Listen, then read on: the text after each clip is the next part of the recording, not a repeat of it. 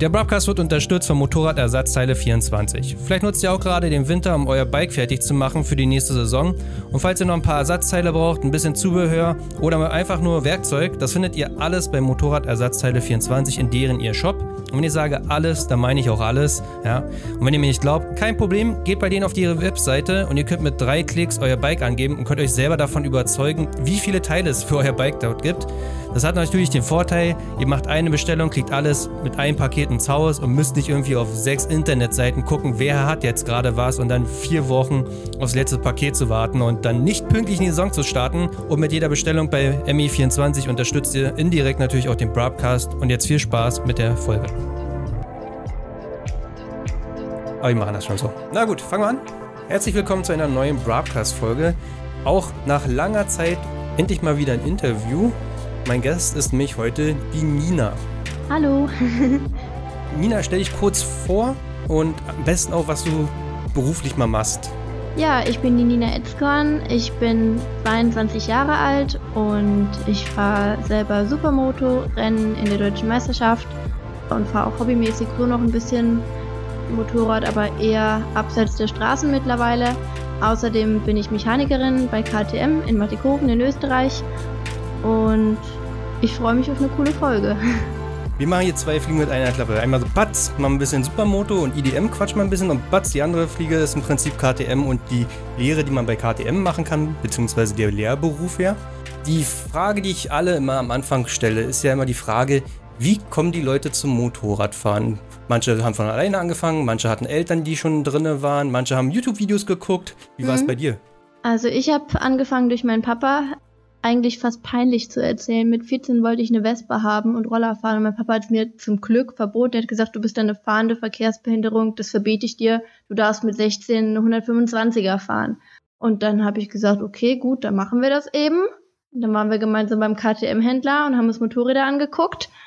Und am Ende, man muss dazu sagen, mein Papa hatte kurz vorher oder paar Jahre vorher aufgehört, Motorrad zu fahren und am Ende sind wir mit zwei Motorrädern wieder raus. Er hatte eine 690er Duke R und ich eine 125er Tube. Kann man von Glück reden, dass dein Vater nicht wusste, dass es auch 125er Roller gibt? Den hätte er mir auch verboten, also. Danke an Ninas Vater an der Stelle dafür. Genau. Für die richtigen Werte einzustehen hier. War das so gewollt? Also ergab sich das einfach, als er da beim Händler stand und dann selber die Bikes gesehen hat, dass er sich auch dachte, ach jetzt, doch nee, dann nimm wir auch noch eine für mich mit oder war es dann doch irgendwie schon geplant? Die hatten keine 125er Duke da und der Händler hat gesagt, na, dann setz dich eben auf die 690er, die ist sehr ähnlich. Und dann hat er das gemacht und hat gedacht, ach ja, das könnte ja schon Spaß machen. Und so hat sich das dann ergeben. Und warum hatte dein Vater wieder aufgehört mit Motorradfahren? Der hat einfach keine Zeit gehabt durchs Arbeiten und kleine Kinder und was weiß ich. Und irgendwann hat er sein Motorrad einfach verkauft. Und die Duke hat er heute immer noch? Nee, nee, äh, der ist dann auf die Super Duke umgestiegen nach einer Zeit lang, ich bin die 690er mit 18 da noch kurz gefahren und dann haben wir die verkauft und ja, dann eben Super Duke und jetzt hat er eine kleine Honda Grom und überlegt, was das richtige nächste große Motorrad wäre. Moment, Moment, er ist von 96 Duke auf Super Duke auf Honda Grom. Ja, warum nicht? Ah, okay, okay, okay, gut. Was war die Aussage nochmal zu 125ern Rollern? Die Grom ist echt geil. Die ist natürlich auch mittlerweile getuned bis äh, zum geht nicht mehr mit 180 Kubik und allem drum und dran, was man irgendwie da dran machen kann, muss man dazu sagen. Haben wir als gemeinsames Lockdown-Projekt gehabt. Da kann man ewig viel an den Dingern machen. Und gerade in Amerika machen die auch alles damit. Da kannst du im Prinzip das ganze Motorrad hier mal neu zusammenbauen. Und genau das haben wir gemacht. Ansonsten hattest du diese, diese typische 125er Zeit, zwei Jahre eigentlich überall hinfahren, zur Schule und dergleichen. Ganz genau. Ich bin super, super viel gefahren mit meiner Duke. Man muss dazu sagen, nach zwei Monaten habe ich sie erstmal äh, in Sand gesetzt, habe mir das Becken gebrochen, Motorrad Totalschaden an der Leitplanke. Also ich habe genau falsch angefangen. Ich habe es komplett übertrieben, bis zum geht nicht mehr. Novemberwetter, Sturz und dann von neuem wieder anfangen, neues Motorrad und ja, dann langsam wieder hochgearbeitet und dann das Fahren von Grund auf richtig gelernt und nicht einfach nur Vollgas und der Rest ist scheißegal. Also war es auch wieder ein 125er Duke, die zweite dann, oder? Ja, ja, genau. Da war ich eh gerade erst 16. Also an meinem 16. Geburtstag bin ich natürlich sofort losgefahren und zwei Monate später war eben Beckenbruch und dann ja erstmal Pause, Zwangspause und dann eine neue Duke. Dann mit 17 habe ich mir noch zusätzlich zu Duke, also ich habe dann eh gearbeitet die ganze Zeit, um mir das alles leisten zu können. Mit 17 habe ich mir eine alte KTM EXE gekauft. Das Ding kennt keiner mehr. Auch 125 Kubik äh, Getrenntschmierung. Mein Plan war, ich kann noch nicht schrauben oder ich, ich wollte damals nicht viel schrauben und eine EXC hat mir Angst eingeflößt, wie das bei so vielen Leuten ist. Und am Ende war ich mit der EXE aber so beschäftigt, darüber hat mir mein Papa dann das Schrauben beigebracht, zumindest eben die Basics. Motorrad war dann, als ich es verkauft habe, komplett neu hergerichtet und ich hatte meine Grundlage und den Wunsch, Mechaniker zu werden. Es war interessant. Also du hast dich nicht abschrecken lassen davon, dass man so früh einen Unfall hat. Es gibt wirklich Leute, die stürzen früh und dann sagen die, okay, I'm done, I'm fucking done. Also Beckenbruch ist ja auch nichts, was man mal so eben wegsteckt. Also sich einen Arm zu brechen, ein Bein oder zu Fuß ist ja noch relativ okay, aber ein Becken stelle ich mir nicht so geil vor. Ja, meine Mama hätte sich's gewünscht, dass ich aufhöre, aber kam nicht so. Aber die, die EXE, ja, das stimmt, das, die kennt keiner. Also die kennst du wirklich nur, wenn du lange dabei bist oder früher die 125er Zeit so ein bisschen offenen Augen durch die Gegend gegangen bist. Es war eine EXC mit weniger Leistung und Getrenntschmierung, ne? Und die gab es auch als Supermoto. Genau, aber ich hatte die als Enduro, weil ich mir eingebildet habe, ich wollte Enduro fahren. Am Ende habe ich es nie gemacht und Enduro fahren ist bis heute nichts für mich.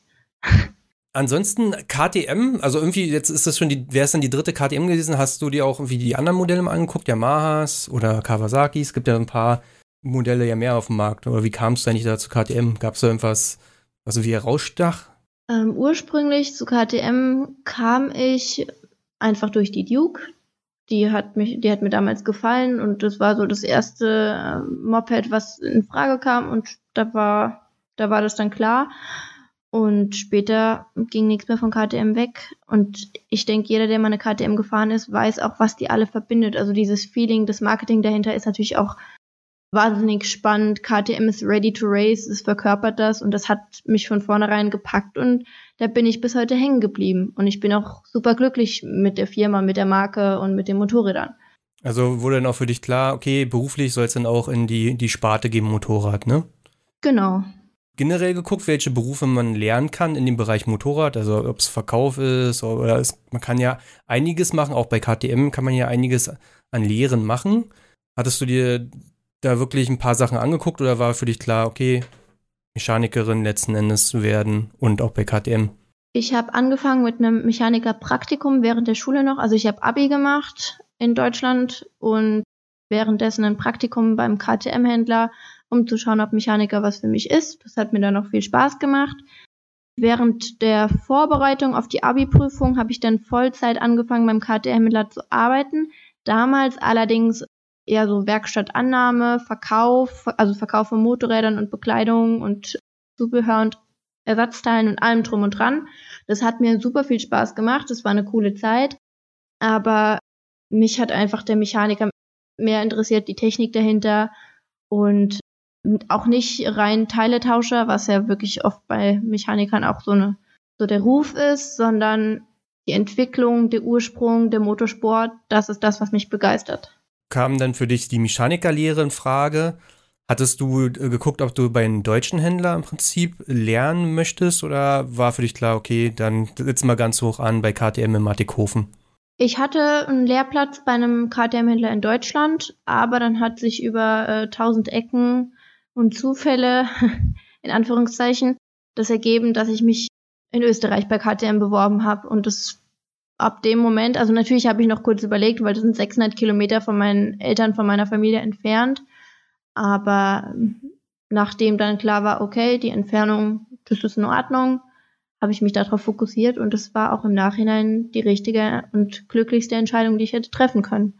Wie war der Bewerbungsprozess bei KTM da?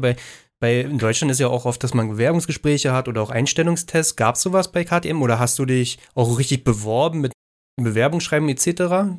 Der Bewerbungsprozess bei KTM ist äh, online, haben die eine, es gibt die Karriere-Website und auf der kann man seine Unterlagen dann einreichen, alles online, da wird kein Brief mehr geschickt oder sowas.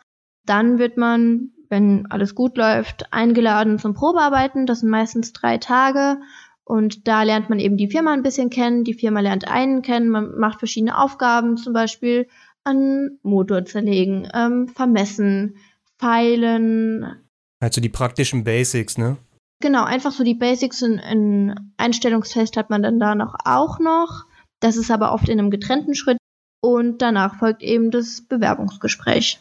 Der Einstellungstest, was hat man da gemacht? Das sind ein paar Allgemeinwissensfragen, zum Beispiel die österreichischen Bundesländer und Hauptstädte. Da bin ich immer schön durchgerasselt, weil ich kannte ungefähr keine einzige. Aber da waren sie sehr nachsichtig mit mir. Es waren viele logische, logisches Denken mit dabei. Einfach, ich würde sagen, so ein klassischer technischer Einstellungstest. Und wenn man da mit Hausverstand rangeht, ist es auch absolut machbar. Und vielleicht sollte man die Bundesländer doch ein bisschen kennen.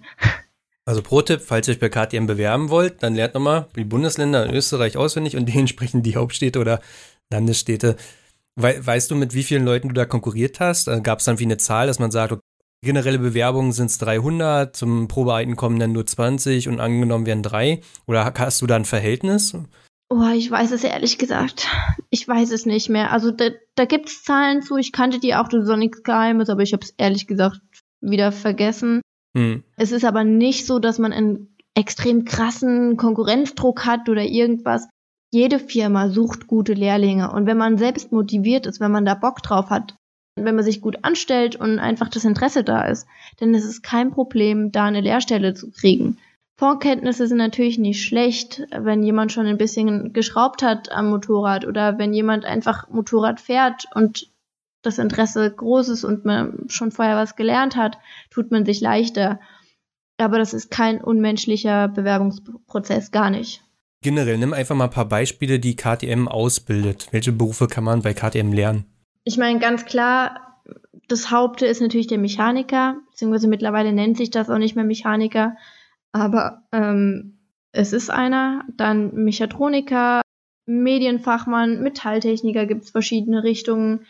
Man kann aber auch ganz normal Büro- oder Industriekaufmann oder Kauffrau werden. Also in die IT kann man gehen. Also KTM ist da wirklich breit gefächert. Das ist nicht nur der reine Mechaniker, der da auszubilden ist. Wenn man jetzt, sagen wir mal, unser Publikum, das sind ja meist Deutsche letzten Endes und wie du im Prinzip dann die Lehrstelle angeboten bekommt, wie handhabt es denn KTM? Weil letzten Endes ist es ja für dich dann auch ein Umzug und es braucht eine Wohnung. Wie unterstützt dann KTM die Leute dabei? Ja, also ich hatte auf jeden Fall Unterstützung von den Ausbildern. Da wird sich drum gekümmert, dass man auch ein paar Kontakte zu Lehrlingen bekommt, die jetzt schon da sind, die auch umgezogen sind. Mich kann man, wenn ihr jemand da Bock drauf hat, ihr könnt mir gerne auf Instagram schreiben. Das kommt auch relativ häufig vor.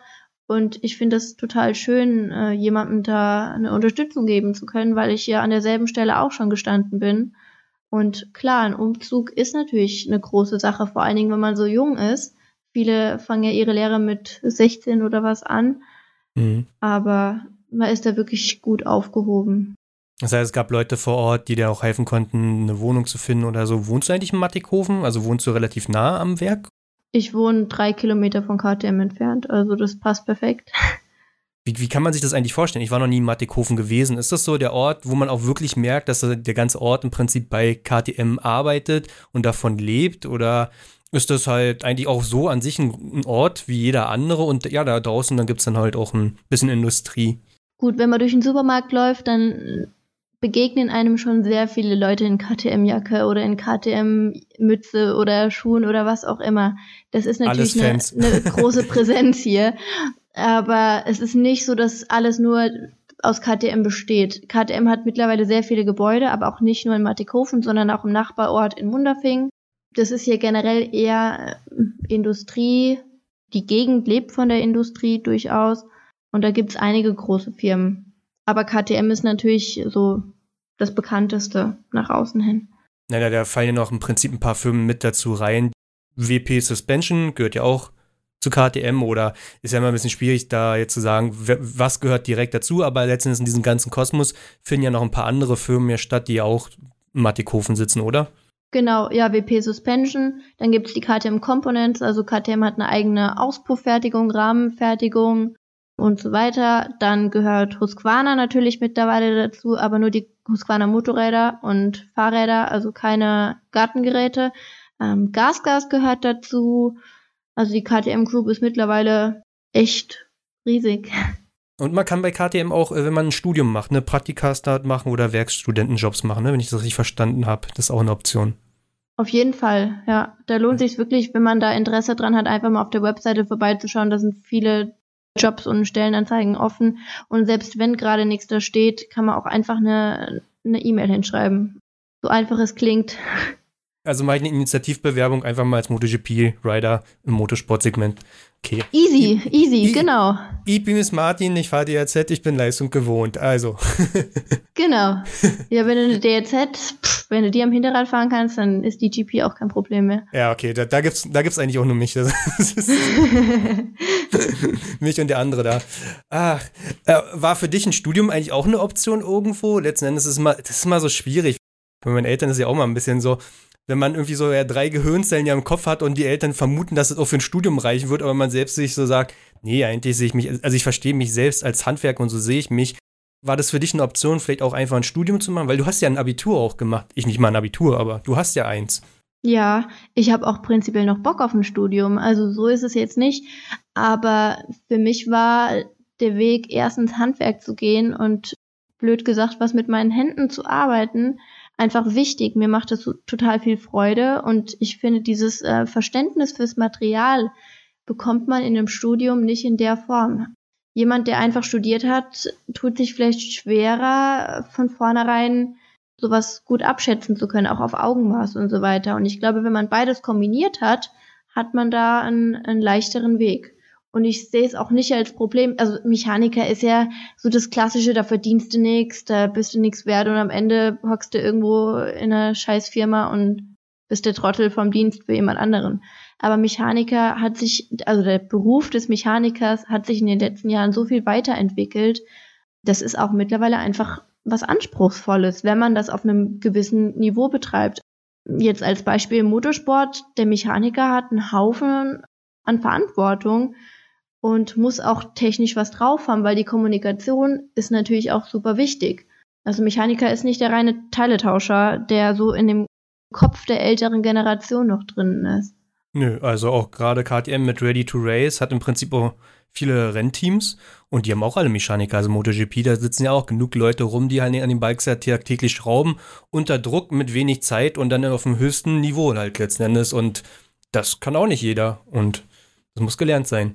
Oder auch wenn man gar nicht in den Motorsport schaut, sondern in die Entwicklung oder auch in die Produktion. Die Produktion ist natürlich das Herzstück von KTM und da werden genauso Mechaniker benötigt. Also auch jemand, der dann, der dann die Prozesse übersehen kann, also oder der dann Überblick für hat, je nachdem, was man eben nach der Lehre machen möchte. Da gibt es so viele Optionen, das ist, da ist man so frei in der Auswahl. Also ich finde, die Lehre kann einem, oder generell eine Lehre kann einem auch viele, viele Türen öffnen. Es kommt immer auf die Person drauf an und was man draus macht. Eine Lehre macht nie eine Tür zu, sondern macht immer nur Türen auf. Ja. Das ist immer ein Pluspunkt. Also für, für ein Studium und genauso auch, wenn es dann halt irgendwo auf ein, wenn du ein Studium gemacht hast, aber davor eine Lehre, dann stehst du automatisch ein gutes Stück höher als jemand, der nur ein Studium hat, natürlich. Das ist natürlich immer bereichsabhängig, aber grundsätzlich ist es hoch zu werten. Wie kann man sich dann eigentlich so eine Lehre in, in Österreich vorstellen? Meine Lehre und die Lehre für viele in Deutschland ist ja letzten Endes dieses duale Programm letzten Endes. Das heißt, für mich waren es vier Tage im Betrieb und ein Tag in der Berufsschule, die staatlich ist. Und dann gibt es eine Zwischenprüfung und eine Endprüfung, die aber auch staatlich ist. Man ist im Prinzip ja dann so staatlich anerkannt. Elektroniker für Infrastruktur, in meinem Fall. Wie ist das in mhm. Österreich geregelt? Gibt es auch da dieses genau dieses gleiche Modell oder habt ihr dann eine Berufsschule bei KTM oder wie kann man sich das vorstellen?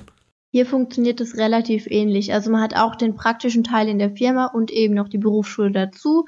Bei KTM ist es so, dass man in der Blockschule ist. Da gibt es nicht, dass man vier Tage im Betrieb ist und einen Tag in der Schule, sondern man hat zehn Wochen im, in einem Jahr Berufsschule und ist dann dauerhaft dort vor Ort, je nachdem, wo die Berufsschule ist. Also für die Mechaniker ist die direkt in Mattighofen, das heißt, das ist super unkompliziert. Und ansonsten wäre man eben im Internat. Ich persönlich finde das sogar ziemlich cool, weil dann kann man sich die ganze Zeit darauf fokussieren in der Berufsschule, was man gerade da lernt und kann es im Nachhinein oder auch im Vorhinein mit dem, was man in der Firma lernt, verknüpfen. Eine Zwischenprüfung haben wir zum Beispiel auch nicht und bei KTM machen fast alle Mechaniker mittlerweile eine Doppellehre. Das bietet sich an, das ist nur ein halbes Jahr länger, dann geht die Lehrzeit eben vier statt dreieinhalb Jahren und dann hat man noch einen Systemelektroniker mit dabei und eine Hochvoltschulung. Das mache ich zum Beispiel auch gerade. Ist die Berufsschule denn von KTM oder ist das wirklich so eine staatliche, wo dann auch genauso Lehrlinge aus anderen Betrieben sind? So war es ja bei mir. Wir waren ja 30 Schüler am Anfang, am Ende waren wir nur noch 10. Aber zehn Leute aus zehn unterschiedlichen Betrieben, das war ja auch ein bisschen, das fand ich cool auch letzten Endes, sich halt austauschen zu können. Wie ist das bei euch da geregelt? Ist das, wie gesagt, die KTM-Schule oder eine normale Handwerksschule? Das ist eine ganz normale Berufsschule. Da kommen Leute aus ganz Österreich sogar hin, weil für Mechaniker, für Mot also für Motorradmechaniker, das ist ja nochmal was Spezielles, gibt mhm. es nicht so viele Berufsschulen in Österreich. Das heißt, wir haben auch Leute aus Vorarlberg, aus Tirol, aus der Wiener Gegend, aus der Steiermark, von überall dabei. Und das ist natürlich cool, weil das so ein bisschen Multikulti ist. Also eigentlich wie in Deutschland letzten Endes. Aber das ist krass, dass ihr ein halbes Jahr ranhängt und dann so eine Doppellehre habt zum Elektroniker. Das ist ja. Äh, also, also ich habe dreieinhalb Jahre Elektroniker gelernt. Das, ich fand das schon richtig zugeknüpft mit Fachwissen und eine Menge. Aber das, okay, ich will es jetzt nicht in Frage stellen hier an der Stelle. Naja, gut, man muss. Wir haben ja als, als in Anführungszeichen Mechaniker, das ist ja eigentlich ein Kraftfahrzeugtechniker. Wir haben auch sehr viel Elektronik, Elektrotechnik und so weiter vorher schon mit dabei. Wir mhm. fangen ja nicht bei Null an. Also wir müssen nicht lernen, was ist die URI-Formel, so nach dem Motto. Und wir haben zu dem Zeitpunkt, wo eben diese Doppellehre anfängt, auch schon dreieinhalb Jahre Vorerfahrung. Natürlich ist es nicht mit der Elektrikerlehre in Anführungszeichen zu vergleichen. Das ist nur motorradspezifisch die Kfzler bei mir erzählen mir inzwischen, dass sie auch in ihrer Berufsschule auch so irgendwie getrennten, irgendwie halbes Jahre Lehrgang machen oder gleich, wie gesagt, Leute wird mir jetzt schreiben, ich weiß ganz genau. Aber dass die halt für die Elektromobilität ein paar Dinge da lernen. Und wenn du jetzt auf so einen Porsche raufguckst, so der fährt ja mit einem 400 Volt äh, Netz letzten Endes, das ist schon ein bisschen was anderes. Und Gleichstrom und äh, vielleicht kommt es ja auch, also das wird ja auch irgendwann kommen, das Motorräder. Bei den Fahrrädern habt das ja schon bei KTM. Und äh, da gibt es ja auch die kleinen Freerides auf E kann mir auch vorstellen, dass an irgendeinem Punkt hat, die haben natürlich ein Motorrad baut, das dementsprechend auch einen großen Elektromotor hat und mit einer höheren Spannung funktionieren wird. Dann wird Auf das wahrscheinlich Fall. auch für euch relevant. Also ich, es wird ja von den, von den Mechanikern, von dem typischen Motorradfahrer immer diese Elektromotorräder und Autos und sowas verteufelt. Ich finde, man kann sie weder in den Himmel loben noch verteufeln. Es hat beides seine Vor- und Nachteile.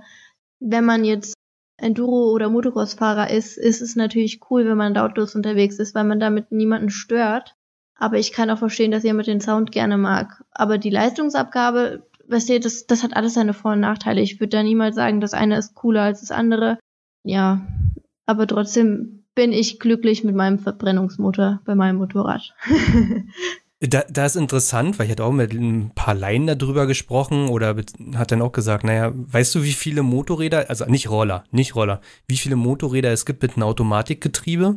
Das sind halt die drei Hondas, die diese Doppelkupplungsgetriebe haben letzten Endes. Aber sonst haben ja alle Motorräder, sind ja Schalter. Und das stellt ja auch keiner in Frage. Und da ruft auch keiner nach einer Automatik letzten Endes, weil dann ist es halt ein Roller. Aber Elektro bedeutet ja Automatik. Und das ist ja so ein Punkt, wo ich mir denke, so, okay, wenn wir, wenn wir nicht mal an dem Punkt sind, dass bei Motorradfahren eine Automatik angekommen ist oder dass Leute den Wunsch danach äußern, vielleicht sollte man da erstmal anfangen, so, weil, also dieses Schalten und Kuppeln, das mag ich schon. Obwohl im Enduro-Betrieb, da machen ja viele diese Rekluse-Kupplung rein oder Recluse, die ja im Prinzip ja für dich selbst einkuppelt, so eine Fliehkraftkupplung. Und da kann ich dann auch verstehen, dass es auch Sinn macht und da macht dann wahrscheinlich auch wieder Elektro Sinn. Halt nicht mit irgendwie wenn du gerade so diese, diese, diese höchsttechnischen Passagen fährst im Enduro-Bereich, wo du ganz viel kuppelst die ganze Zeit, was ja auch auf den Unterarm geht, wenn du halt damit nicht mehr dich rumplagen musst, dass du einfach nur Gas und Bremse gibst beim Elektro, dann ist das, glaube ich, ein, eine gute Sache dafür. Ich glaube, da kommt es auch ein bisschen auf den Fahrer und auf den Fahrerwunsch drauf an, weil es gibt Leute, die fahren gerne mit Recluse-Kupplung und es gibt sehr viele Leute, die finden es überhaupt nicht toll, die haben lieber die Kupplung unter Kontrolle. Das ist, glaube ich, eine, eine Sache, die für jeden unterschiedlich ist. Und bei den Elektrofahrzeugen geht man, soweit ich das irgendwie schon mal mitbekommen habe, ich weiß es nicht, bei KTM, KTM hat ja bisher nur die Freeride, aber bei den Trials ist es zum Beispiel so, dass da jetzt schon, schon gibt es ja eben das Problem mit der Traktion durch den Elektromotor und da sind die auch schon in der Lösungsfindung, dass man eben dieses Problem der fehlenden Kupplung auch beheben kann. Aber ich glaube, für den Standard-Motorradfahrer, der auf der Straße oder sowas fährt, ist es überhaupt kein Problem, sondern einfach nur eine Umgewöhnung. Mhm. Und ich denke, die BMWs oder sowas sind ja vor allen Dingen für die Leute auch praktisch, die aus irgendwelchen Gründen nicht selbst schalten und kuppeln können. Sei es irgendeine Verletzung, sei es was weiß ich was. Und dafür finde ich es in Ordnung. Da habe ich jetzt auch schon ein paar Mal was mitbekommen von Umbauten und dafür ist natürlich so ein Automatikfahrzeug praktisch. Tja, mal gucken, was die Zukunft bringt, ne, letzten Endes. Für Trialsport ist es wahrscheinlich irgendwie so ein Publikumsshow-Ding, weil dann kannst du halt in so einer Halle ohne viel Lernen und Abgasen oder in Bereichen halt so diesen Trialsport ausüben lassen. Was ja auch cool ist, weil die können ja auf Dinge raufspringen und runterfahren und rüberspringen. Da kann man ja auch ein paar Parcours bauen, wo man im ersten Moment nicht sehen würde, dass jemand einen Trail lang fährt. Also ich fantasiere gerade sehr viel, ja, aber vielleicht ist es auch für den Trailsport gar nicht so verkehrt, Veranstaltungen zu machen in der Stadt oder irgendwo dort, wo der Lernpegel ein Problem ist. Okay, wir schweifen mal. Was wären denn da bei KTM auch so die typischen Themen, die man als Lehrling da so beackert? So ganz klassische Sachen. Wo hat es denn mit dir angefangen? Was waren so die ersten Wochen? Was hat man da gemacht? Bei uns ist mal so, die erste Woche feilen die Mechaniker oder die ganzen Industrieleute irgendwelche Blöcke aus Alu, habe ich mir sagen lassen. Finde ich ganz weird. Was macht man bei KTM? Bei KTM macht man bestimmt richtig coole Sachen. Gleich von vornherein, oder? Also wir fangen auch mit einer ganz normalen metallischen Grundausbildung an und in dem Moment denkt man sich so, Alter, ich habe jetzt keinen Bock noch, was weiß ich, wie viele Wochen zu feilen. Im Nachhinein bin ich aber super dankbar dafür, weil man kann das immer mal wieder gebrauchen. Sprich, wir haben da Bohren, Feilen, Sägen auf verschiedene Materialien gelernt. Wir haben, also ich persönlich habe ein Mensch ärger dich nicht Spiel selbst gebaut. Aus Metall? Genau, aus Metall. Ja. Also es, es werden einfach so verschiedene Übungsaufgaben gemacht. Man hat auch eine Dreh- und Frässchulung noch während der Lehrzeit und das finde ich einfach sinnvoll dadurch entwickelt man ein Gefühl fürs Material, ein Gefühl auch, und wenn es nur ist, wie fest ziehe ich diese Schraube jetzt gerade an, ganz simpel gesehen. Ich finde, so, ein, so, eine, so eine Grundausbildung schadet auf gar keinen Fall was. Und danach beginnt man eben mit verschiedenen Abteilungen. KTM hat so ein Rotationssystem, das heißt, man ist nicht die ganze Zeit an derselben Stelle, sondern man ist ungefähr zehn Wochen in einer Abteilung und danach wechselt man wieder. Das heißt, man sieht die ganze Firma innerhalb dieser dreieinhalb bis vier Lehrjahre und kann für sich rausfinden, was macht mir Spaß, was taugt mir und kann mit KTM gemeinsam dann seinen zukünftigen Arbeitsplatz finden. Womit hat es denn bei dir angefangen? Was war so deine erste Station, die ersten zehn Wochen? Jeder fängt in der Produktion an, sprich, man lernt erstmal so die ganzen Produktionsabläufe kennen, wie kommt man von einem Haufen an ähm, Teilen zu einem ganzen Motorrad, die Vormontage, die ganze Montagelinie und so weiter. Man arbeitet eben hauptsächlich in der Vormontage. Ich hatte am Anfang schon das Glück und durfte dann in Prototypenbau gehen für die Produktion. Und da habe ich dann eben die Grundlagen gelernt. Und danach geht es dann eben weiter und jeder hat unterschiedliche Abteilungen. Und was wären auch so ein paar Abteilungen, mal ein, zwei noch zu nennen, wo du auch drinnen warst? Man kann prinzipiell ins Marketing kommen, man kann in der Entwicklung arbeiten, in der Produktion an verschiedenen Stellen eben. Fahrwerken, ich war auch eine Zeit lang bei WP Suspension. Dann kann man im Motorbau sein. Ich persönlich war super lange in der KTM Motorhall. Ich habe da geholfen, mit die Ausstellung aufzubauen. Habe eben dort als Schaumechanikerin gearbeitet. Und im Motorsport kann man natürlich genauso arbeiten. Also es gibt so viele Möglichkeiten. Kann man das noch so ein bisschen mitbestimmen letzten Endes? Kann man so ein paar Sachen von vornherein ausschließen oder einen Wunsch äußern, dass man sagt, okay, Motorsport ist schon eher, wo ich mich sehe? Naja gut, wenn sich jeder seine Abteilung nur wünschen darf, dann will jeder erstmal einen Motorsport oder zumindest die meisten. Ist ja nur erstmal ein Wunsch, ne? genau, wünschen kann man sich vieles. Nee, also es wird schon natürlich auch, die Wünsche werden angehört und man kann durchaus auch mitbestimmen, wohin man möchte, aber eben nicht unbegrenzt der Sinn dahinter ist, dass man ja eben die ganze Firma kennenlernt und ist, dass man ähm, verschiedene Talente an sich selbst auch entdeckt und äh, fördern kann. Also ich war zum Beispiel in Abteilungen, von denen ich vorher nicht gedacht hätte, dass es unbedingt was für mich ist und im Nachhinein hat es mir super viel Spaß gemacht. Das ist ein großer Lernprozess und ja, man hat einen Einfluss auf das, wo man hinkommt, man kann sich's wünschen, aber eben nicht, es ist kein reines Wunschkonzert. Welchen Bereich würdest du sagen, hat dir am meisten Spaß gemacht? Oder wenn du aussehen könntest in Zukunft, wo du arbeiten würdest, in welchem Bereich würde es denn sein?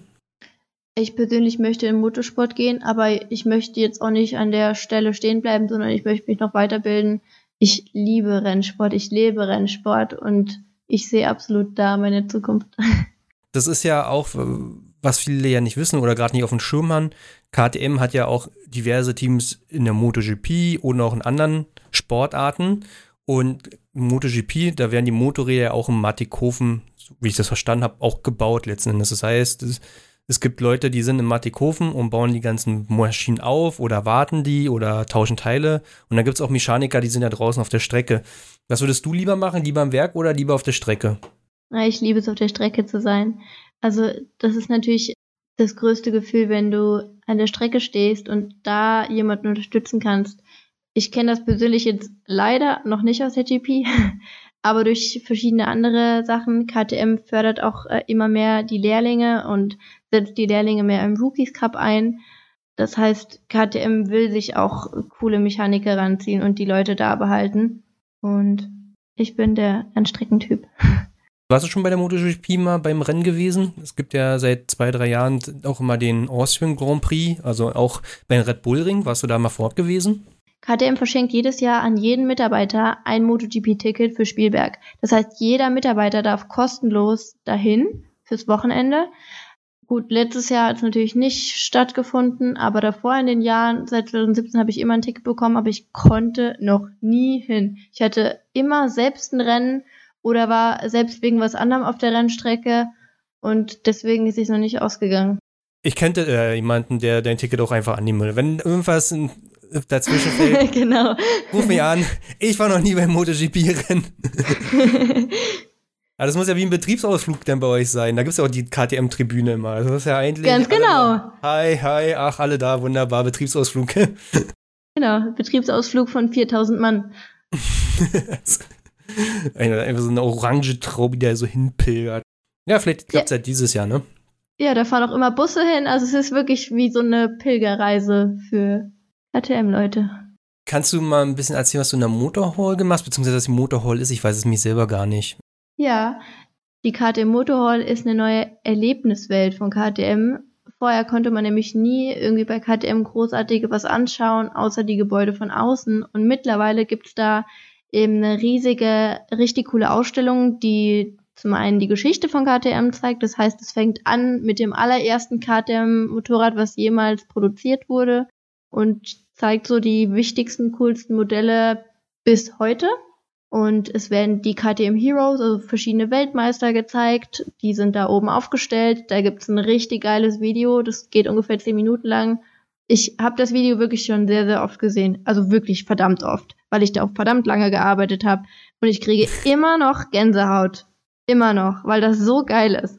Dann sieht man außerdem die neuen Modelle, man kann ein bisschen Probe sitzen, man kann eben dem Schaumechaniker, Schaumechaniker, mein Gott, beim Arbeiten zuschauen Warte, warte, warte. Da, da, da kommst, ich komme da vorbei und kann anderen Leuten bei der Arbeit zugucken, wie sie am Motorrad schrauben. Genau, man kann mir zum Beispiel bei der Arbeit zuschauen. Ist, äh, ist, ist, wirkt das nicht einen gewissen Druck auf dich aus? Man gewöhnt sich tatsächlich relativ schnell dran. Ich habe auch im Vorhinein gedacht, so, Alter, wie komisch ist das, wenn da jemand dabei steht und zuschaut.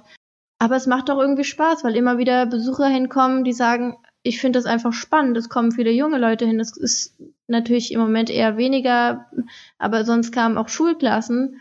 Und wenn man den Leuten da was erklären, was mitgeben kann, finde ich das total cool.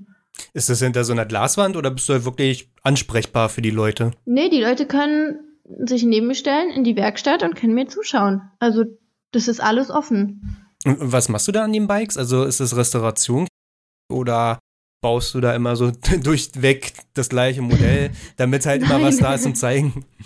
Boah, nee, das wäre ja katastrophal. Nee, es werden wirklich live Fahrzeuge restauriert. Also es ist kein Fake, sondern da werden wirklich äh, unten im Keller es stehen noch ganz viele unrestaurierte Fahrzeuge und nach und nach, zum Beispiel für Sonderausstellungen, werden Fahrzeuge restauriert. Ich habe vor einem Jahr eine Moto 3 dort aufgebaut von dem Kan Önschgü. Shan Önschgü. Ja, genau. Aber der war auf jeden Fall der jüngste Moto3-Gewinner. Der hat das Rennen im Regen gewonnen. Ich weiß nicht, ob du es gesehen hast. Klar, Valencia, 2018, letztes Rennen. Er, er hat den Rookie Cup gewonnen, er hat einen Wildcard-Einsatz gehabt Ganz Boom. genau. Erstes äh, Qualifying, erster Platz, Rennen gewonnen und ich dachte mir, fuck, ich hätte mein Geld wetten sollen auf den Boy und okay, die Saison danach war der nicht mehr so gut. Inzwischen fährt der World Superbike. Hier sind wir wieder beim MotoGP, Nerdtum angelangt. ja, aber das war trotzdem relativ legendär und genau das Bike habe ich eben wieder in der KTM Motorhall aufgebaut. Krass, krass, krass, krass. Ey, ich habe gerade so Bilder von meinem Kopf, wie du so, so schraubst und erklärst alles so und ja, und dann ziehen wir hier die Schrauben fest oder machen was los und dann jeder Mechaniker kennt und du reißt irgendwie so eine Schraube ab, so mm, knack und alle merken, dass du die Schraube abgerissen hast, einfach nur Stille und drehst dich dann einfach zu so einer Schulklasse. Ist jetzt besser, wenn ihr einfach geht, okay? Geht einfach. okay, nee, so, so, so, läuft es dann doch nicht. Aber es ist schon, äh, wenn man jemandem was zeigt, dann möchte man auch in der Regel wissen, was man tut und Komm ich vorbei, habe ich Bock drauf. Also. Ja, also mir macht es auch, mir macht es auch viel Spaß, da mit den Leuten gemeinsam was zu machen. Natürlich arbeite ich die ganze Zeit, egal ob jetzt jemand da ist oder nicht. Und die Moto 3 war, oder der Moto 3 Aufbau war für mich insofern cool, als dass ich mit dem Motorsport kommuniziert habe, musste dann noch Ersatzteile besorgen. Also das hat auch eine längere Zeit gedauert, weil ich eben nicht von vornherein alles da hatte, musste ja, mir das einfach genau überlegen, weil ich auch keine richtigen Pläne hatte, sondern das war wirklich eine richtig coole selbstständige Arbeit. Wie ist das eigentlich mit der Verteilung bei euch? Wenn man auf die Internetseite geht, dann sieht man auch immer viele Frauen und Mädchen, die einen Lehrberuf ergreifen, von dem, was man klassisch als Männerjob bezeichnet. Hier sind meine Anführungszeichen Männerjob. Okay, danke. Wie ist das eigentlich? Weil ich habe mein Bereich, in dem ich arbeite, hat auch ein großer Konzern angefangen, jetzt gezielt Frauen auszubilden, was so ein bisschen, wie gesagt, ich will nicht diese ganze Diskussion aufzumachen.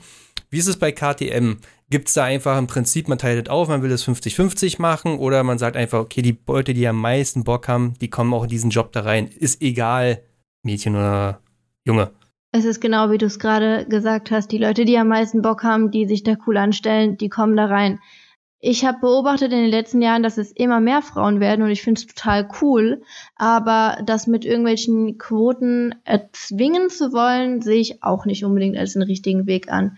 Also die Tendenz ist da, weil auch einfach viel daran gearbeitet wird, dass es so ein typischer Männerberuf sein muss, weil Frauen können das genauso. Es ist nicht mehr so, dass der Mechaniker zig Kilos schleppen muss und was weiß ich und dass es körperlich so extrem anstrengend ist, dass das die Standardfrau in Anführungszeichen nicht bewältigen könnte, sondern wer Bock drauf hat und wer da Spaß dran hat und Interesse und ein bisschen Krips hat, der kann da arbeiten. Und ich finde das cool, dass KTM da gar nicht so unterscheidet zwischen Mann oder Frau, sondern dass einfach der gefördert wird, der Bock drauf hat. Geil, oder? Ja, klar, genau. Das zeigt ja auch immer, dass, dass es halt auch so gehen kann. Wie stellt sich das in der Berufsschulklasse dar? Ist das auch eine gute Mischung oder ist, ist das schon, hm. merkt man das schon, dass KTM da halt auch ein paar Mädels da einstellt inzwischen? Also bei mir im Layer bin ich tatsächlich die Einzige, die äh, Mechanikerin lernt. Aber in den nächsten Layern sind es immer mehr Mädels. Also in dem Layer danach sind es, glaube ich, zwei und im Layer danach sind es drei Mädels. Also es, es, werden mehr und vor mir waren auch schon mehrere. Es ist natürlich immer ein bisschen gemischt. Naja, wie gesagt, ne, wie es kommt. Die Leute, die Bock haben, die kriegen ihren Job. Und wenn genau. dann halt genau. zufälligerweise halt nicht so viele Frauen um die Ecke kommen und Bock drauf haben oder, wie gesagt, wenn es nicht ergab, ne, das ist ja keine Quote, ja. die man da erfüllt wiederum. Und äh, es gibt natürlich auch andere Lehrberufe und in denen sind genauso Frauen. Also eine gute Freundin von mir zum Beispiel ist Mechatronikerin und die arbeitet auch bei KTM und es ist auch überhaupt kein Thema. Also ich finde das schön, dass das so. Ist es für dich ein Thema eigentlich so? Weil äh, selbst ich als Mann, der irgendwie versucht, darauf zu schauen und irgendwie auch, ich habe so eine harte Zeit teilweise, irgendwo dieses Thema zu beleuchten, ohne das halt so krass den Leuten ins Gesicht zu drücken. So, das ist, ich versuche immer möglichst ausgewogen, deswegen bist du ja auch da, aber wir versuchen es ja nicht, dass es halt dieses große Thema wird. Ist es für dich ein Thema, dass du eine Frau bist und einen Männerberuf arbeitest oder so? Oder ist es einfach überhaupt das, gar nicht das Ding für dich? Ich glaube, so in der Gesellschaft ist es schon noch ein sehr großes Thema, weil das einfach noch viele Probleme gibt, muss man einfach, also meiner Meinung nach ganz klar sagen. Aber ich in meinem Leben erlebe das ziemlich wenig. Und da bin ich auch super dankbar für. Vielleicht kreiere ich mir das auch einfach so, dass ich damit keine Probleme habe, weil ich mache das, worauf ich Lust habe und es kann durchaus sein, dass die eine oder andere Person Frauen bevorzugt oder benachteiligt oder was weiß ich was, aber ich gehe sowas einfach aus dem Weg und mache mein Ding und mach, folge meinem Herzen und mache das, was ich liebe.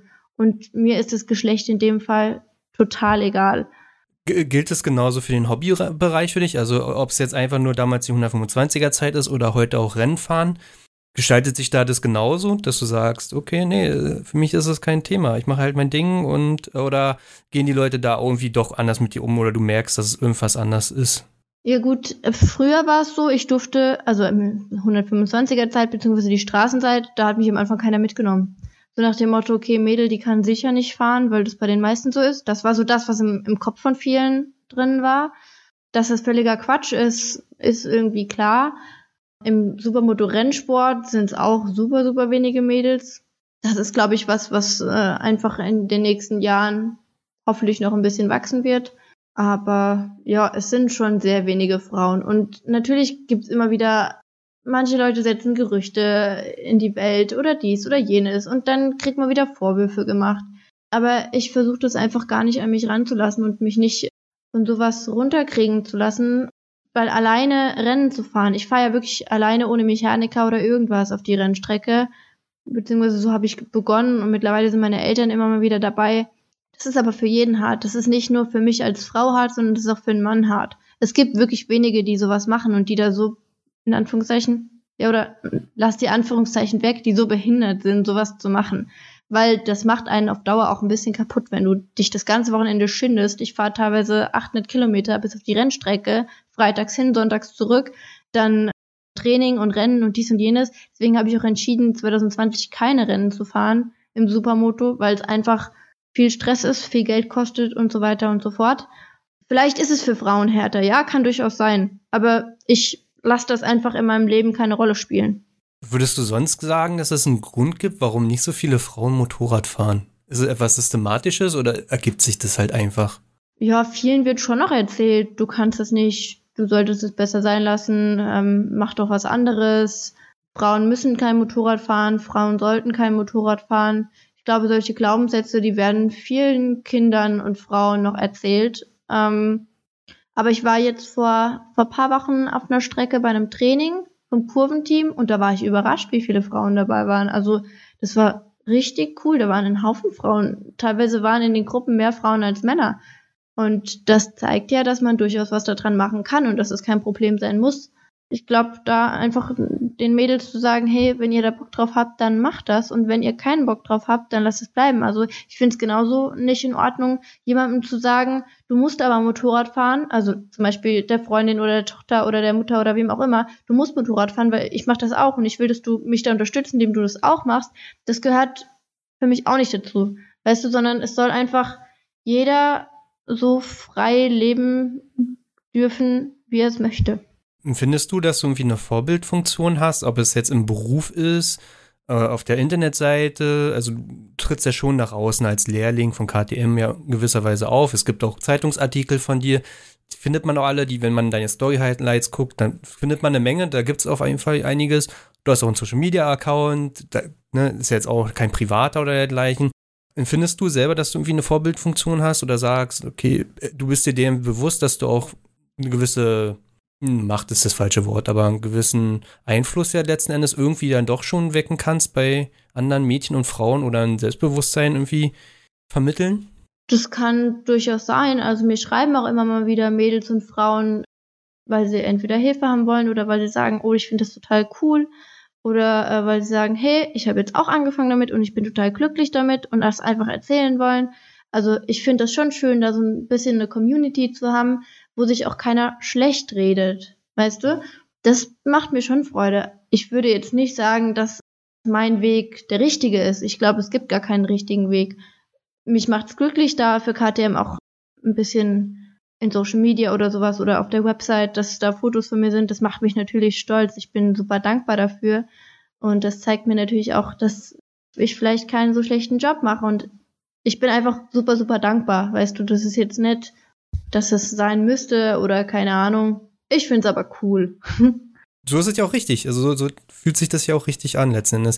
Wenn dir andere Mädchen schreiben, was ist denn so ein Thema, was, wo sie Bedenken haben oder Hilfe oder Rat brauchen. Das würde mich mal interessieren, was, weil ich bin ja, wie gesagt, weißer mhm. Mann. Ich habe andere Probleme oder gar keine eigentlich ja letzten Endes.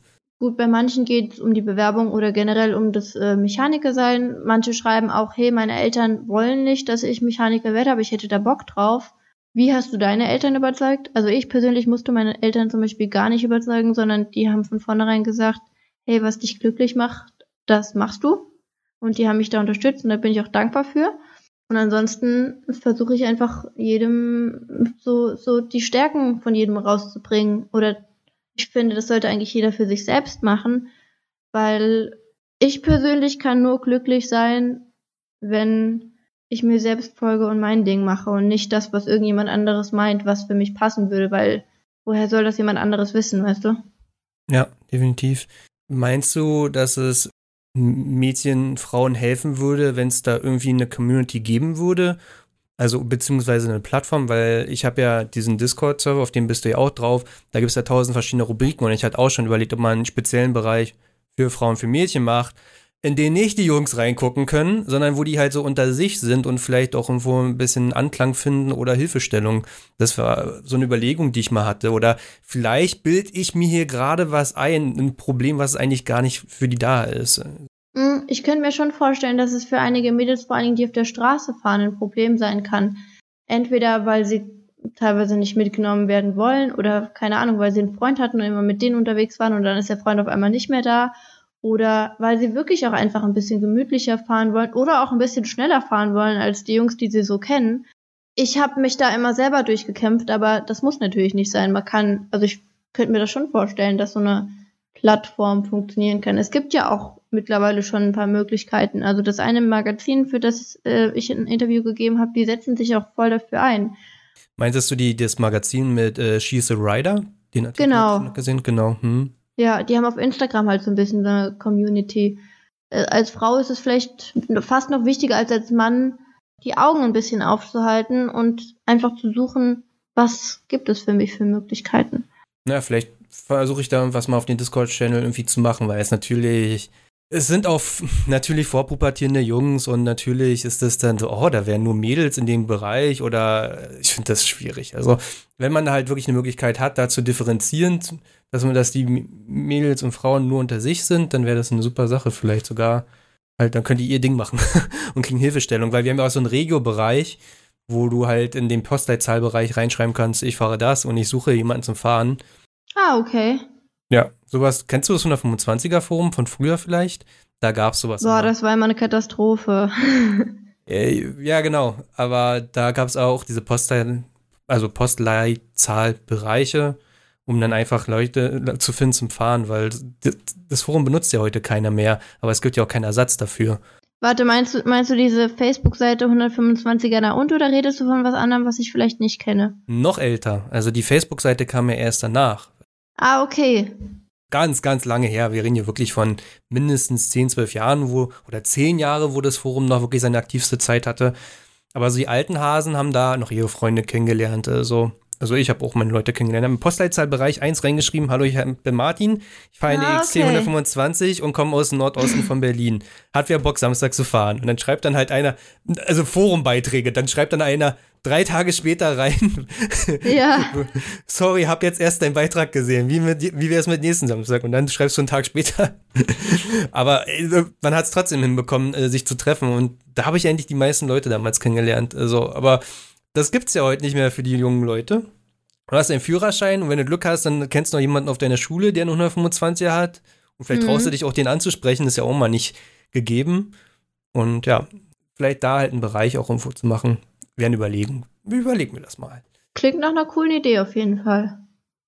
Genau, wie, wie kam das eigentlich, dass du zum, zum Rennsport kamst? Du fährst gar nicht mehr Straße, ne? Also du fährst nur noch Strecke. Ich habe nur nicht meinen Führerschein gemacht, ehrlich gesagt. Vermisst du das nicht? Vermisst du das nicht einfach mal auf Bike zu setzen und einfach so durch die Gegend zu dillern? So einfach, wenn du jetzt Bock hast, also, also wenn ich, ich gucke raus, es sind 14 Grad und die Sonne scheint und ich habe jetzt eigentlich Bock, Motorrad zu fahren und ich weiß, ich könnte es. Ich steige einfach auf mein Motorrad und fahre hier raus. Wenn ich halt auf der Strecke nur fahren würde, ich, ich würde abkotzen, muss ich sagen. Also das, das, das ist ein Gedanke, der gefällt mir gar nicht. So, und deswegen versuche ich mal zu verstehen, wie Leute zu sagen, so, ich fahre nicht mehr Straße, ich fahre jetzt nur eine Strecke so. Also ich will ja nichts unterstellen damit, aber ich. Nee, nee, alles gut. Alles in Ordnung. Ich äh, verstehe deinen Gedankengang. Das habe ich mir am Anfang auch gedacht. Ich bin mit 18 das erste Mal auf die Supermoto-Strecke über Bekannte gekommen. Da habe ich dann auch gedacht, okay, das macht so viel Spaß, ich will das öfter machen. Damals hatte ich noch eine 500er EXC umgebaut zu Supermoto.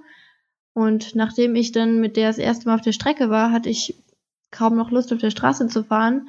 Generell ist es so, du kommst auf die Strecke und bist erstmal der Langsamste. Du denkst auf der Straße, du bist echt schnell unterwegs, aber dann bist du auf der Strecke in der Anfängergruppe, vielleicht in der fortgeschrittenen Gruppe, wenn alles gut läuft. Sprich, du fängst nochmal von vorne an und lernst das Motorradfahren nochmal neu. Und dieses Motorradfahren, was du auf der Rennstrecke machst, kannst du niemals auf der Straße so machen das ist nicht nur super gefährlich, sondern es ist einfach schlichtweg unmöglich, weil du von den Bedingungen auf der Straße, also du kannst es halt nicht eins zu eins übertragen. So. Nö, eine ne, ne sichere Linie oder eine Linie, die du auf der Landstraße fährst, ist eine ganz andere Linie wie auf der Rennstrecke. Genau, die Linie ist einfach eine andere. Ähm, die Sicherheiten, die du selbst mit einberechnen musst, sind auch andere, weil wenn du auf der Rennstrecke stürzt, naja, mein Gott, dann stehst du halt auf dem fährst weiter. Beim Supermoto zumindest. Meistens, wenn es gut läuft. Und das ist auf der Straße nicht so. Ich war noch nie so der, ich fahre jetzt mal durch die Gegend und guck mir mal äh, an, wie schön die Bäume rechts und links sind oder was weiß ich was. Das war noch nie so meins. Ich bin lieber fokussiert oder ich fahre lieber fokussiert Motorrad und auch nicht die Ausfahrten irgendwie mit Freunden zusammen, halt einfach auf dem Bike eine Zeit zu verbringen, weil gut, alleine fahre ich auch nicht Motorrad, lustigerweise. Ist mir auch zu dämlich. Aber also mit den Jungs immer. Ne? Also zu fünft irgendwo hinzufahren und einfach nur eine schöne Zeit zu haben. Ja, das habe ich früher durchaus gemacht. Aber ich weiß auch nicht. Das vom Tempo muss erstmal richtig gut passen. Und das passt bei mir mittlerweile irgendwie mit wenigen Leuten nur noch. Und wenn ich das Tempo fahre, was mir Spaß macht, dann ist es halt super gefährlich, weißt du? Achso, ihr fahrt Kurven. Stimmt, wir fahren ja nur. Ja, vergesse ich immer. Was denn von Tempo? Naja, wir sagen halt, wir fahren 90. Weil 90 auf der Landstraße gerade ist. Gut, sorry, mein Fehler. ja, stimmt. Ja, es ist mal so ein Thema im Harz mal letztens. Aber ich glaube, auch da sind wir. Ja, ich glaube, ich habe einfach nur Glück. Also ich habe einfach nur Glück, die richtigen Leute um mich herum zu haben, um mit denen zu fahren. Ja, irgendwie das Wheelie-Fahren, das hat mich das war mal eine Zeit lang ganz lustig und auch irgendwelche Sozius-Wheelies und Schleifen und dies und jenes. Das habe ich schon auch mal eine Zeit lang mitgemacht und das war für die Zeit cool. Aber ich finde einfach, das gehört nicht unbedingt auf die Straße ab einem gewissen Punkt, weil wenn man ganz ehrlich ist, hat man als Motorradfahrer auf der Straße immer mal wieder brenzlige Situationen. Und die hatte auch jeder schon und ich glaube, das kann auch keiner abstreiten dass ähm, wenn man das mit dem Wheelie-Fahren ans Limit treibt, was man auch irgendwann tut, weil es einfach viel zu viel Spaß macht, dann ist das wirklich gefährlich. Und ich finde, das hat irgendwie, das hat keinen Sinn. Mir, mir macht das keine Freude. Da gehe ich lieber auf die Rennstrecke und gebe wirklich Gas. Also zumindest innerhalb meiner Möglichkeiten richtig schnell bin ich nicht. Aber weißt du, was ich meine? Ja, auf klar. der Rennstrecke ist es so viel geiler. Es macht so viel mehr Spaß. Das kann ich auf der Straße nicht machen. Genau, du pusht dich, du wirst besser, du kann, machst ja. Fehler, du kannst aber nochmal aussteigen, kannst dich verbessern letzten Endes so. Das macht ja auch, man, man hat ja einen Prozess ne, letzten Endes. Du, du wirst ja wahrscheinlich auch über die Zeit gemerkt haben, wie du schneller geworden bist oder gerade wenn man irgendwie wahrscheinlich auch sich selbst filmt dabei mit einer GoPro oder so und selbst die gleiche Strecke ist und du bist zwei Jahre später einfach wieder da zu merken, äh, was habe ich denn da zusammengefahren. Heute fahre ich jetzt ganz anders. Auf jeden Fall generellen Thema. Hattest du, bist du einfach freies Training mitgefahren damals oder hattest du einen Kurs besucht? Weil es gibt ja auch Einsteigerkurse oder Rennstreckentrainings. Hast du sowas schon mitgemacht? Äh, ich habe damals äh, bei einem Veranstalter so ein freies Supermoto-Training gemacht. Das war damals auf dem Hockenheimring im Infield auf dem Parkplatz, also total basic, aber es hat absolut seinen Zweck erfüllt. Also mit einer EXC da zu fahren oder sowas, das reicht aus. So habe ich angefangen. Dann auf den Kartstrecken. Das waren dann Trainings, wo man auch durchaus mal einen Trainer sich nehmen konnte als äh, zum Vorfahren, aber prinzipiell freies Fahren. Im Nachhinein würde ich es nicht mehr unbedingt so machen, sondern ich würde mir wirklich ein gezieltes Training suchen, einen Trainer suchen, der was drauf hat, der mir was beibringen kann, weil äh, man macht einfach als Straßenfahrer viele Sachen anders oder einfach falsch im Vergleich zu dem, was du auf der Rennstrecke machen solltest. Und es ist cooler, wenn du von vornherein das Richtige lernst, als wenn du dir irgendeinen Schwachsinn selber beibringst, den du im Nachhinein wieder rausbringen musst, wenn du mehr weißt, wie, oder wenn du jemand hast, der dir wirklich sagt, wie es geht. Ja, dass du die, ja, genau, schlechte Angewohnheiten aneignest oder so. Genau. Also ich finde, ich bin ein Fan von, von Trainings mit einem Instruktor. Also ich habe jetzt vor paar Wochen eben am Harzring ein Training gehabt, wo ich Hang-Off das erste Mal gelernt habe. Das habe ich vorher in meinem Leben noch nie wirklich gemacht.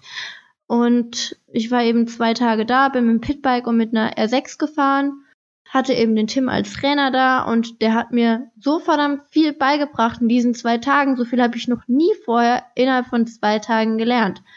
Ein guter Trainer macht viel, viel aus. Kann ich nur bestätigen. Ich habe, also ich bin ja nicht immer nur Supermoto gefahren. Ich hatte ja auch so eine Art Sportler ja mit der SV gehabt und hat auch Rennstreckentrainings gehabt und Dinge richtig gelernt und das ist so ein kleiner Cliffhanger, den gebe ich euch jetzt. Ich weiß auch nicht, wann die Folge rauskommt, wie gesagt. Das hatte ich ja vorher schon gesagt. Ich sag lieber nicht die Nummer an. Am Ende wird es dann sowieso erst Folge 36 also werden. Aber ich spreche gerade mit Jan Deitenbach, der ja Weltklasse Supermoto-Rennfahrer ist, wann wir den Podcast aufnehmen. Und Jan hat ja auch im Prinzip eine Schule. Also der bringt ja auch anderen Leuten bei, schnell auf der Rennstrecke zu fahren. Und jeder, wirklich, also wirklich, es ist jeder, der sowas irgendwann mal gemacht hat, sagt, it. Ist komplett it. Du kannst zehnmal freies Training auf die Strecke gehen und denken, du hast so viel gelernt. Nee. Du, du, du fährst zwei Stunden mit dem Instruktor oder der fährt dir hinterher oder gibt dir die richtigen Inputs und da fängst du an, Dinge zu lernen. Das ist unumgänglich eigentlich. Und auch für die Straße, du kannst ja die Sachen ja auch wieder auf die Straße adaptieren. Das bedeutet nicht, dass du schneller auf der Straße fahren kannst. Das bedeutet aber einfach, dass du irgendwann mal eine Kurve aufmachen musst, eine Linie aufmachen musst, irgendwas ist auf der Straße und du immer noch das Ding in der Kurve gebremst bekommst. Ne? Weil Rennstrecke bedeutet ja auch, bis in den Scheitelpunkt zu bremsen, also bis in Schräglage. Und wenn man das einmal gelernt hat und auch ein cooles Gefühl dafür hat, dann kann man dann halt auch in brenzlichen Situationen auf der Straße mit dem Wissen sicherer fahren. Also, ja, das wird auf noch kommen. Auf jeden Fall. Da könnt ihr euch drauf freuen. Toi, toi, toi, dass es alles so klappt. Aber ja, da freut mich auch schon auf die Folge. So, das heißt, du bist, du fährst jetzt in der IDM mit, 2021, was ja die internationale deutsche Meisterschaft ist, ne? Äh, ich bin 2020 damit gefahren, in der S4 von der IDM. Also die IDM besteht aus normalerweise, wenn alles unter normalen Umständen stattfindet, aus fünf verschiedenen Klassen, zumindest bei den Erwachsenen. Es gibt natürlich noch Kinderklassen dazu und die Ü40 und Ü50-Klasse, aber normalerweise eben fünf Stück und die S4 ist aufgeteilt nochmal in zwei Extraklassen und ich bin eben in der S4 mitgefahren. Die höchste ist die S1, das ist das, wo der Jan Deitenbach vorne mitfährt und ich habe es noch nicht ganz so weit geschafft. Fährst du dieses Jahr wieder mit, wenn es eine gibt? Ich habe mein Bike verkauft, also ich fahre dieses ah. Jahr kein Supermoto tatsächlich. Warum? Ja, pff, mich hat es so genervt, dass man hier nirgends trainieren kann, dass die Grenzen alle geschlossen sind, dass ein Training und Rennen nach dem anderen abgesagt wird. Dann habe ich gesagt, so, passt, ich kaufe jetzt nur Motocross, mache ein Jahr Motocross-Training. Ähm, jetzt hat mir das Pitbike-Fahren so viel Spaß gemacht, vielleicht mache ich damit noch ein bisschen was mit dem Kurventeam gemeinsam. Und das wird mein Jahr Supermoto-Pause wo ich einfach ausprobieren will. Weißt du, und wenn ich jetzt Motocross fahre, ist das auch ein geiles Training für Supermoto, weil Supermoto auf der Rennstrecke besteht ja nicht nur aus Asphalt, sondern wir haben auch um die 20, 30 Prozent je nach Strecke Offroad mit dabei. Was würdest du sagen, liegt dir mehr Offroad oder Onroad? Onroad, definitiv. definitiv.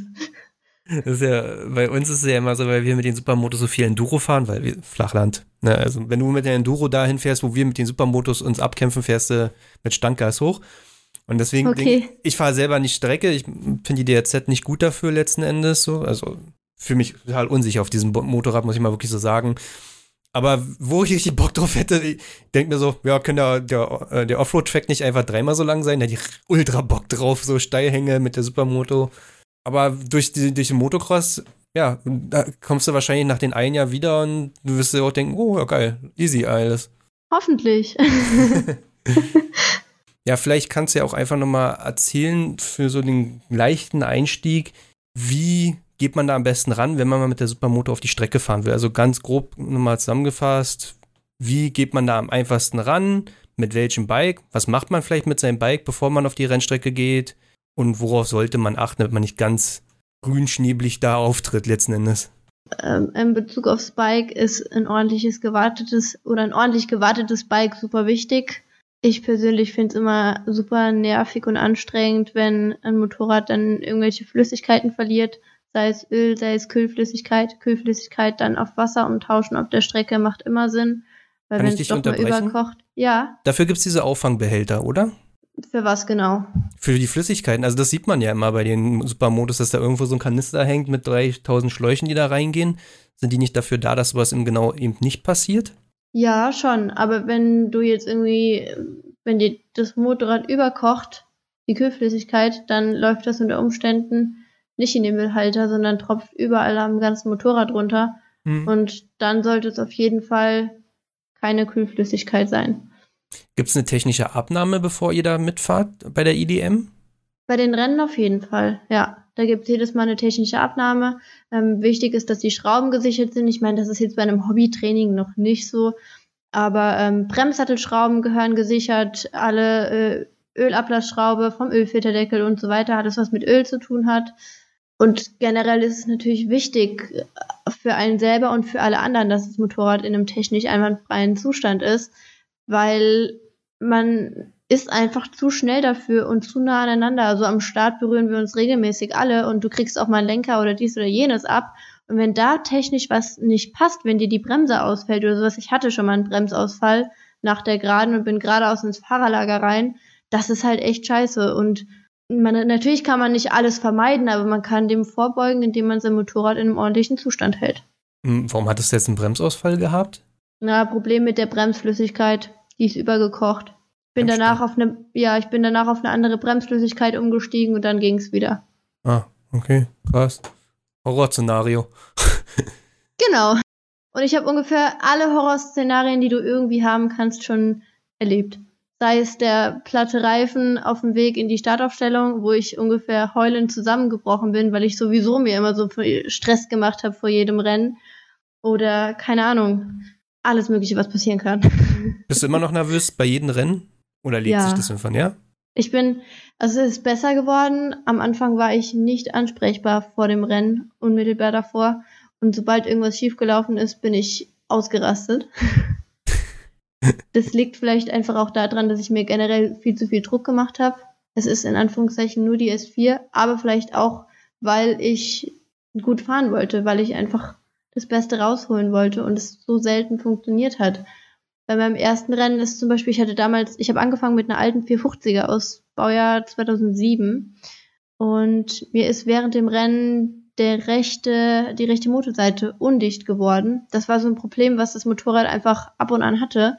Und dann ist mir das Öl auf Hinter, aufs Hinterrad drauf und ich bin das Rennen mit Öl am Hinterrad gefahren war sehr, sehr geil. Aber ich bin nicht letzter geworden. Ich hab's halt, ich musste dazu sagen, ich habe angefangen als absoluter Rookie und ich hätte eigentlich noch keine Rennen fahren sollen. Das ist auch schon ein paar Jahre her. Und ich habe einfach gedacht, warum zum Geier kannst du kein Motorrad mehr fahren? Warum hast du keinen Grip? Warum rutschst du in jeder scheiß Kurve weg? Ich musste mich ständig auffangen und dies und jenes, bin kaum noch Strecklage gefahren. Aber ich wurde nicht letzter. krasse Geschichte. Äh, Gottes Willen, will ich mir gar nicht vorstellen. Ja, beim freien Training fährst du halt einfach raus, aber ja. Das war so, die Motorräder sind ja auch wirklich so ein bisschen in ihrer ja, extremen Haltung letzten Endes, ne? Das ist ja für ja. jedes Motorrad ist ja natürlich die, die, die extremsten Belastungen halt so ein Rennen zu fahren und da fällt natürlich ganz schnell irgendwas aus, ja. Ja, und da kannst du noch so auf dein Motorrad schauen. Also es kann immer was passieren. Und wenn du einen Nagel im Reifen hast oder sowas, das sind einfach Sachen, die können passieren. Und das kann auch auf der Straße passieren. Und ich glaube, wenn man dann einfach ein bisschen auf der Strecke auch eine Trainingserfahrung hat, dann kann man besser mit sowas umgehen, einfach fahrtechnisch, wenn unterwegs irgendwas passieren sollte. Und dieses Jahr wirst du äh, Motocross-Rennen fahren. Boah, nee, Motocross-Rennen ist ein bisschen heftig für mich. Also ich fange mal mit Trainings an. Ja, wer weiß, vielleicht, wenn es gut läuft und zum Jahresende oder zum Saisonende mal zum das letzte Rennen nochmal einfach mal auszuprobieren. Ich kann natürlich nichts voraussagen, aber Motocross ist Motocross ist halt nochmal eine Nummer gefährlicher, nochmal eine Nummer heftiger als Supermoto und ich glaube, es ist nicht zielführend, wenn ich da jetzt anfange, Rennen zu fahren, sondern ich möchte mich darauf fokussieren, viel zu lernen, sauber zu fahren und ja, nicht mit Rennen beginnen. Hm. Den Fehler habe ich beim Supermoto schon gemacht. Mir ist noch was eingefallen, was ich komplett vergessen habe. Ja. Ich habe mal gehört, wenn man bei KTM die Lehre sehr gut abschließt. Dann bekommt man ein Motorrad, ja. Was heißt denn gut abschließen bei euch? Einen guten oder einen ausgezeichneten Erfolg haben nach der Lehre, also bei der Lehrabschlussprüfung. Und das ist absolut machbar. Und kriegst ein Motorrad geschenkt. Wie viele schaffen das bei euch so? Oh, prozentual weiß ich nicht, aber es sind schon immer ein Haufen Motorräder, die da stehen am Ende. Okay. Wann schließt du deine Prüfung ab? Im Juli. Im Juli. Und meinst du, wird was mit dem, mit dem Motorrad? Ich bin enttäuscht, wenn ich. ich meine, natürlich kann man es nie 100% voraussagen. Es kann immer was schieflaufen in der Prüfung. Aber ich arbeite schon darauf hin oder ich wünsche es mir, dass ich das schaffe. Mhm. Kann man sich das Motorrad dann aussuchen oder ist das ein 125er Duke immer? nee, es gibt verschiedene Motorräder zur Auswahl. Mittlerweile gibt es noch die 390er Duke, Adventure, Whitpilen oder RC zur Auswahl. Hm, was würdest du nehmen? Boah, ich weiß es noch nicht. Dadurch, dass ich nicht so viel Spaß habe am Straßefahren, werde ich wahrscheinlich das Motorrad verkaufen und mir ein geiles Motorrad in Anführungszeichen ähm, kaufen. Oder aber, wenn ich wirklich das Motorrad auf der Straße fahren sollte, dann die 390 Adventure. Die finde ich geil. Probier's wenigstens mal aus, ne? Also, wie, wie lange bist du jetzt nicht mehr auf der Straße gefahren? Mm, zählt die Grom? Ja, eigentlich schon, klar. Okay, dann, dann so ein Dreivierteljahr ungefähr bis okay. Jahr.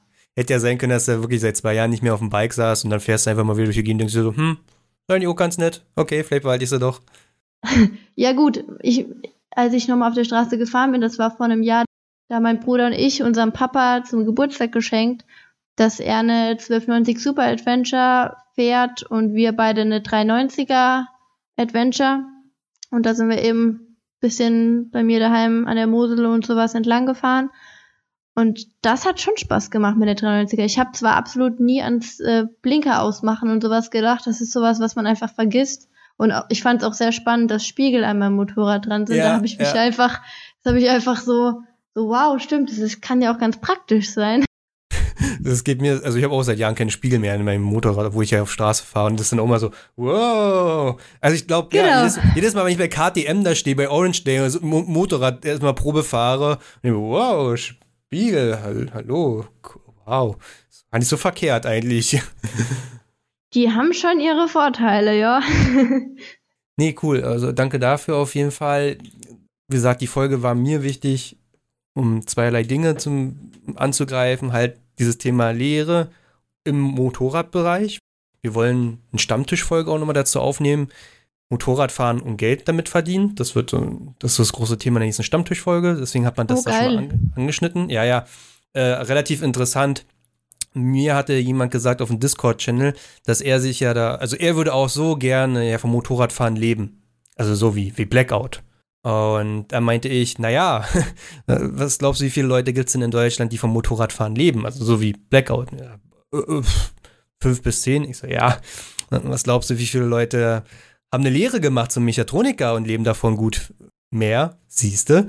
Also vom Motorradfahren zu leben oder mit dem Thema Motorradfahren bedeutet ja nicht YouTuber zu werden oder Influencer, sondern kann ja auch ja. bedeuten, bei KTM eine Lehre oder ein Studium zu machen oder bei einem anderen Hersteller oder beim Zubehörbelieferer. Also da gibt es ja verschiedenste Variationen. Da wollen wir in der nächsten Folge mal darüber sprechen. Mhm. Dann haben wir das schon mal ein bisschen abgearbeitet. Dann haben wir ein bisschen über Rennstrecke auch geredet und der Motorsport, der ja auch generell so ein bisschen zu kurz kommt, finde ich, bei unserer Generation oder bei eurer Generation, weil ja auch äh, die ganzen Social Media Leute ja ein bisschen auch den, den Leuten die Reichweite ja nehmen. Wie alt bist du eigentlich, wenn ich fragen darf? 32. Ah, okay. Ja, also schon definitiv äh, am oberen Ende der Skala von unserer Generation, wenn ich sowas mal sage. ja, und ich bin eher am unteren, einer von den letzten 90er Kindern quasi. Aber ich habe genauso mit Jan ja auch drüber gesprochen. Also der hatte ja auch zu dem Querli-Thema oder zu diesem Zeitungsartikel, den es ja auch gab jetzt in der letzten Woche, hatte er mhm. mir auch dazu geschrieben, dass er aussagt, dass ihn das natürlich auch nervt. Dass, ich würde einfach diese Folge sozusagen damit mal zumachen. Ähm, danke, dass du da warst. Habe mich gefreut und ich hoffe, ihr habt ein paar Einblicke bekommen. Und falls ihr euch bei KTM bewerben wollt oder in den gleichen Beruf. Ihr könnt Nina anschreiben, ich verlinke ihr Instagram und dann kann sie euch auch natürlich helfen. Danke. Ich habe zu danken. Es war eine coole Folge, es hat viel Spaß gemacht. Ich freue mich über Nachrichten. Genau. Danke, ciao.